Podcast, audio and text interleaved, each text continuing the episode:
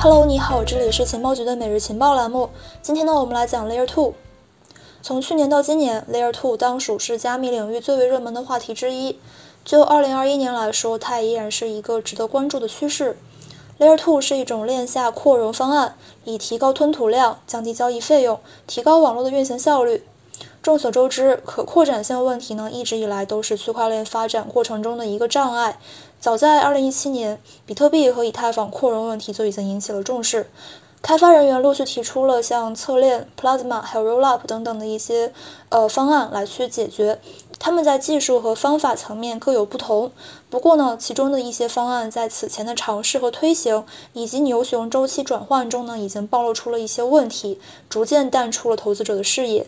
比如说像此前的 Plasma 还有侧链等方案呢，已经基本被淘汰了。在2020年上半年开始，随着 DeFi 的火爆，Gas Price 一度飙升到了700 GV，以太坊网络扩容问题更是迫在眉睫。而以太坊2.0短期之内依然是无法落地，因此呢，Layer 2被寄予了厚望。就连以太坊创始人威神在今年呢，也是屡次强调了 Layer 2是以太坊扩展的未来，甚至有不少人会认为 Layer 2是以后这个元宇宙的基石。暂且不说未来。着眼当下，我们看到近两年以来呢，一些开发团队的坚持和努力之下，已经有了不少基于代表性的 Layer 2技术的项目在落地。Layer 2总体来说发展方向向好，且发展态势呢也超出了我们的预期。根据数据显示，截止到十一月十七号，以太坊 Layer 2总锁仓量达到了五十三点六亿美元，续创历史新高。那么，主流的 Layer 2方案以及平台如今的发展状况如何？取得了怎样的进展？我们今天呢将会带你深入了解以太坊目前的 Layer 2方案以及发展现状，以及基于这些技术搭建的相关平台和项目的进度。首先，我们来看一下 Rollup 技术的概况。尽管 Layer 2呢都是基于扩容这样的一个目的，但各方案之间呢依然是有些不同的。因此呢，细分来看，Layer 2方案众多而且比较分散。但是截至目前情况，所有以太坊 Layer 2方案之中，Rollup 的发展成果最为显著，也是当下最为受关注，而且对这个以太坊来说是唯一可行的可扩容方案。根据数据显示，目前这个锁仓量占比排名前十的项目和协议之中，百分之七十都是采用了这个基于 Rollup 的技术。Rollup 翻译为卷叠，这个技术的原理呢，实际上就是把一大堆的交易打包在一起，然后一并发送到以太坊的主链上。这个打包过程呢，是发生在 Layer 2上的，因此它能够去减轻以太坊的容量负担，并且快速确认交易。目前 Rollup 方案呢，主要是分为 Optimistic Rollup 和 zk Rollup 两种关键技术，简称为 O2 和 Z2，二者各有趋势。下面我们来分别看这两个技术。首先呢是 O2 Optimistic Rollup。O2 依赖于部署智能合约的聚合器，在 Rollup 区块中积累大量交易，并且将其捆绑发布到 Layer 1链上。Optimistic 它的意思呢是乐观，它默认把所有参与者都视作好人，倾向于相信节点不会作恶，因此 O2 的这个信任成本是比较高的。而 zk Rollup 使用零知识证明来去确保节点验证的安全性。运行链下计算，并将交易捆绑在 Rollup 区块之中，并且生成一个 SNARK 加密证明，称之为有效性证明，随后发布到 Layer 1链上。zk Rollup 和 Optimistic Rollup 的区别呢，在于其优劣势。O2 的灵活性更高，能够去兼容大部分的 DeFi 应用，而缺点在于交易打包时间比较长，资产从 Layer 2返回到 Layer 1的时候呢，需要两周时间，而这个 zk Rollup 只需要几分钟的时间。zk Rollup 的安全性比较高，中间操作员不仅仅是充当这个搬运者角色，还充当了监督者角色。他们会对其他人打包的数据进行核对和验证。如果说有发现操作员作恶，就会上报，并且呢，这段时间之内的这个交易会进行回滚。而这个劣势在于，它对目前的 Layer One 现有智能合约的系统兼容性比较差。所以说，使用 zk Rollup 技术的 DeFi 开发者需要开发专门的智能合约来去与 Layer One 匹配。而且，不同的 DeFi 团队开发的 zk Rollup 智能合约是不具备通用性的，所以存在一定的技术实践难度和屏障。我们再来看 Rollup 项目的进展。目前呢，基于 Z2 和 O2 这样两个关键技术，已经有了不少的方案，也得到了各 DeFi 项目的青睐。比如说像 Uniswap，Synthetics，还有 MCDEX 等等的知名的 DeFi 应用，选择采用 Optimistic Rollup 技术；而像这个 Curve，还有 DYDX Balancer 等等的项目呢，则是选择了 ZK Rollup 技术作为扩容方案。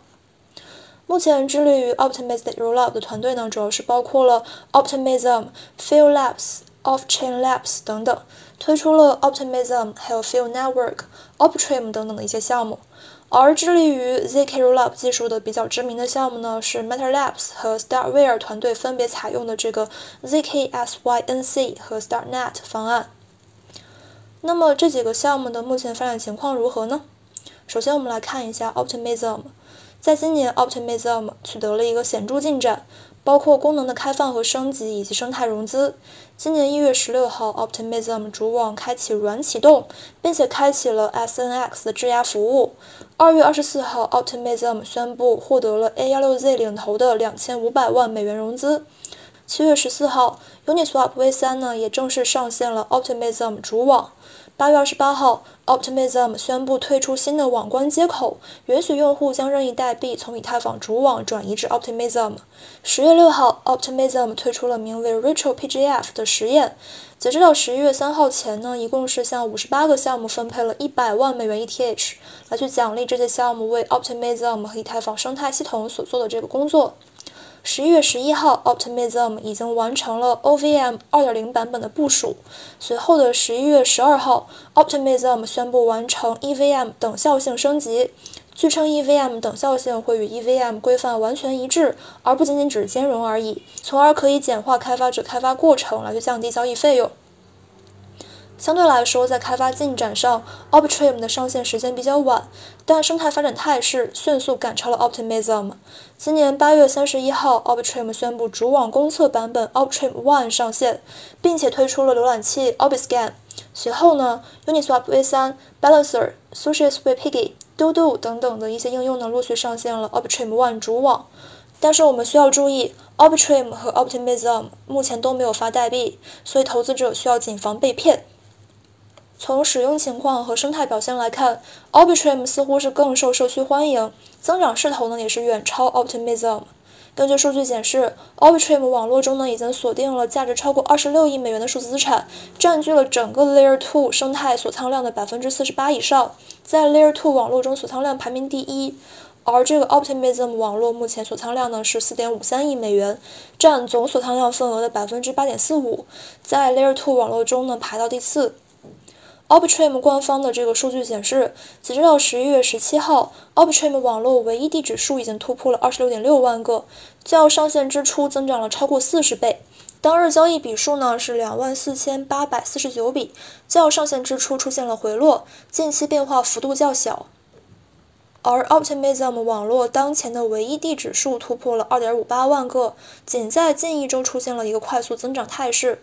当日交易笔数呢是4万5959笔，近一周增长了73倍。总体来看，Optrim 后来者居上，在生态项目和体量增长上面都是快速的发展。Optrim 相对来说这个增长比较缓慢，目前呢主要是依赖于 Synthetics 还有这个呃 Uniswap V3 的生态贡献。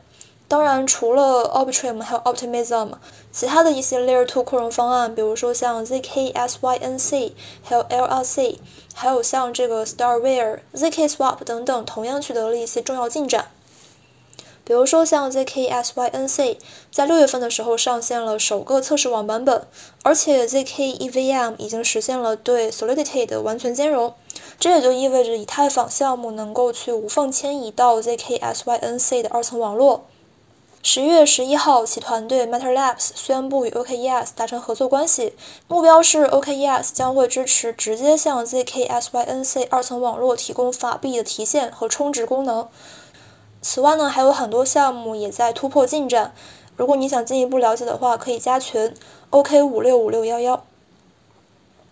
尽管说目前 Rollup 技术的分支方案呢是比较分散的，而且各自独立发展，可组合性和互操作性不够强，但是呢可以预见的是，随着 DeFi、GameFi 等领域的发展，以及以太坊上这个交易需求不断的增长，整一个区块链生态对 Layer 2的诉求只会越来越强烈。